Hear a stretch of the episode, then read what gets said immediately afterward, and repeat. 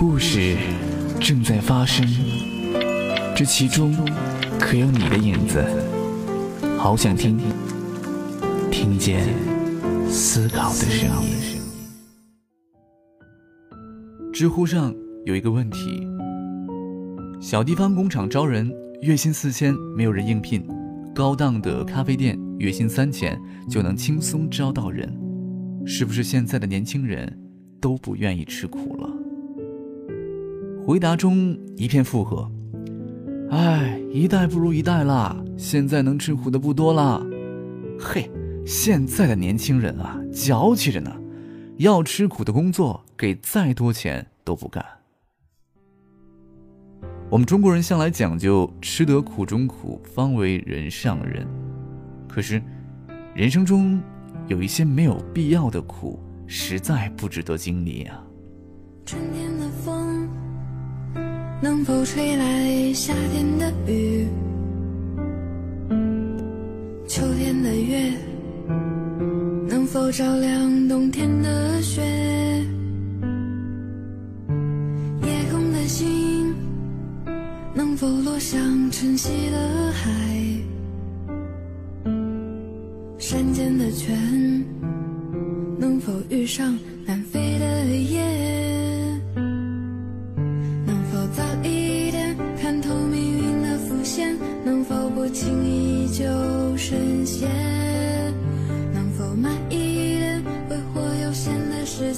能否许我一个永远？可能我撞了南墙才会回头吧，可能我见了黄河才会死心吧，可能我偏要一条路走到黑吧，可能我还没遇见那个他吧。九零后的父辈们常常挂在嘴边的一句话就是：“我当初就是这么苦过来的。”在他们看来，吃苦是成功的必修课。要想取得真经，必先经历九九八十一难。孩子的生活若是甜过头了，就会全乱套的。于是。有的父母明明能给孩子提供优越的生活条件，却依然生怕孩子享的福吃不了苦。一位网友分享了自己的经历，他的父母是靠批发水果白手起家的，经历过苦日子，终于有了现在的富足生活。父母总是告诫他，不要把福想到前面去了。他上大学之后。暑假期间，同学们去民企大厂实习，他却被父母叫回来卖西红柿。他抗争了几次，父母坚持认为：“哎，天天坐在办公室里吹空调有什么用啊？年轻人还是得多吃点苦好。”为了锻炼他，父亲专门让他自己开车从所在的小县城到一百公里外的市区去摆摊儿。三十多筐的西红柿要他一个人搬上搬下的。他自己回忆那段日子，我每天被城管追着跑，而且还受尽了白眼。但是这种街头奔波和小本买卖，对他所学的专业没有任何的帮助。慢慢的，他跟同学之间的差距也是越来越大了。毕业之后呢，同学们凭借丰富的实习经历。要不然就去民企转正了，要不然就拿下了心仪的 offer。他的简历却空空如也，最后去了一个保险公司做最底层的业务员，有时候真的连生计都很难以维持。就这样，在父母的锻炼之下，他算是吃足了苦，可是毕业三年了，仍然没有长进。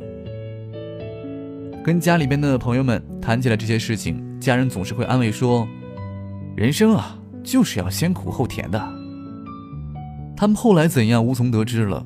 但是吃苦的这段日子不仅没有价值，反而让他把一手好牌打得稀烂。在所有的人生模式当中，为了未来牺牲现在是最坏的一种。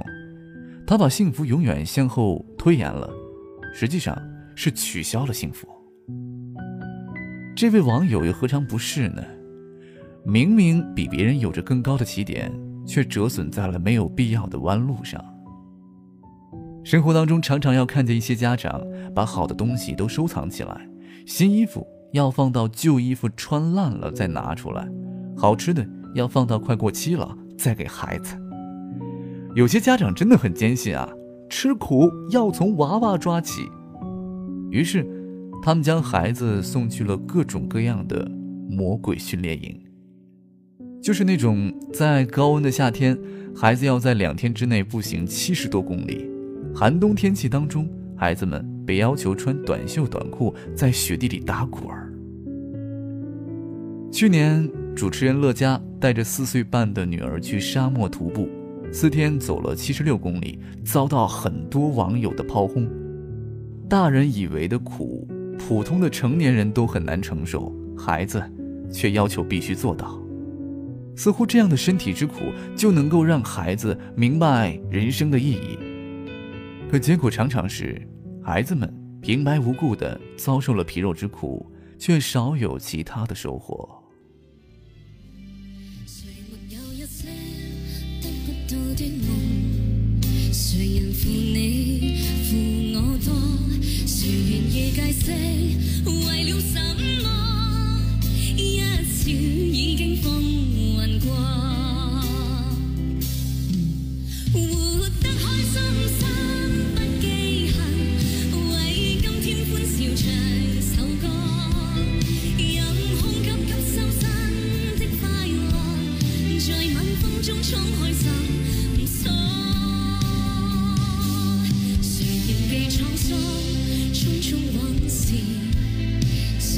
是对是错，从没有解释，为了什么？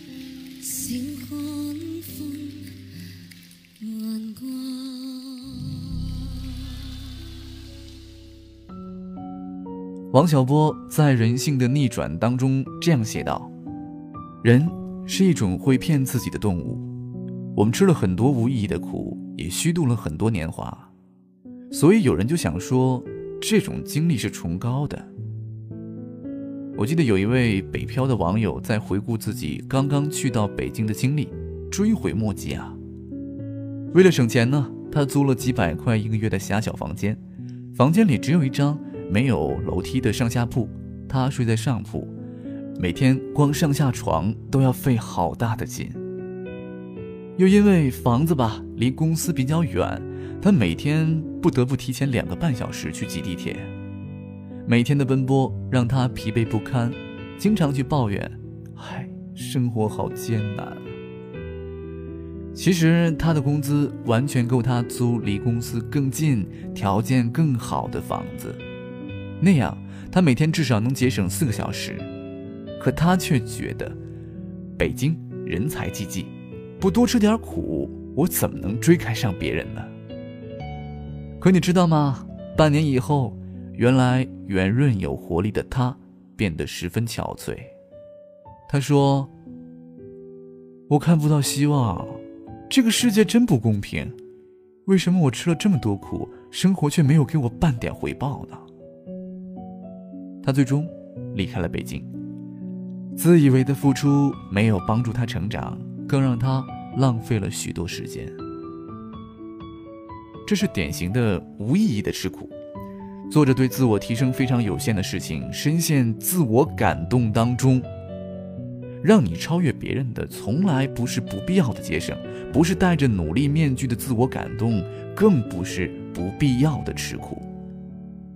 真正能提升自己的办法，是将时间花在更有价值的事情上。苦难从来不是通往成功的捷径，无法避免的苦难，你要去战胜。当命运分明给了你平坦宽阔的捷径，可你却非要选择一条弯弯绕绕、布满坎坷的路，那就是自讨苦吃啊！这样的人没有资格去抱怨命运的不公、生活的艰难，因为他们把自己逼到绝境啊！让自己过得舒服，从来就是人的本性。没有人天生就喜欢吃苦的，但是当苦难被冠上了各种各样的花帽子，反倒会让很多人趋之若鹜。圆桌派里有一期，梁文道说：“成功者啊，总是会犯一种归因的错误，很少将他们的成功归于运气，而总是说‘你看我有多努力’。其实一样，一些成功者。”总是喜欢回味自己吃过多少苦，走过多少弯路。他们赋予苦难积极的意义，好像觉得吃苦就是他们成功的法宝。可与此同时，他们也忽略了天赋和运气。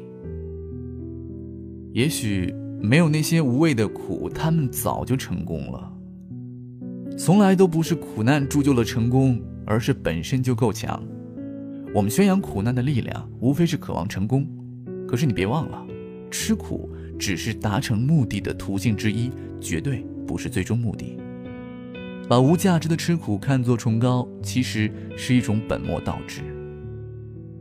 弗洛伊德解释过人们为何对苦难痴迷。他说：“假如人生活在一种无力改变的痛苦之中，就会转头爱上这种痛苦，并且把它看作成一种快乐。”来通过这样的方式让自己好过一点，而这些难道不是一种自欺欺人吗？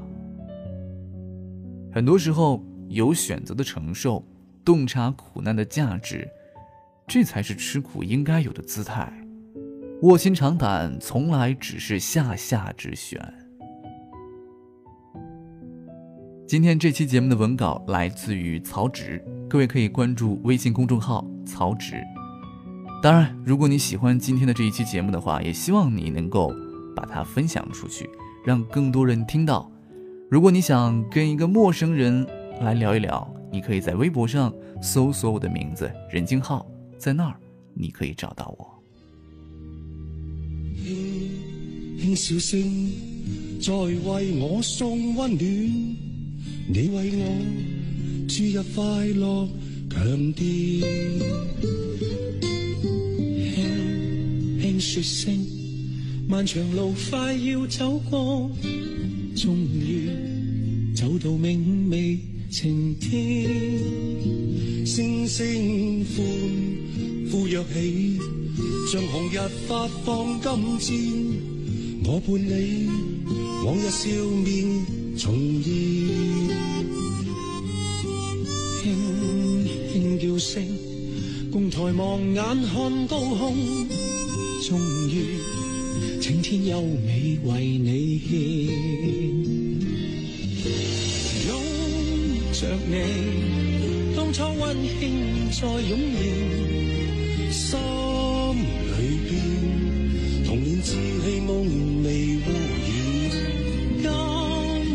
我与你又是肩并肩。当年情此刻是添上新鲜，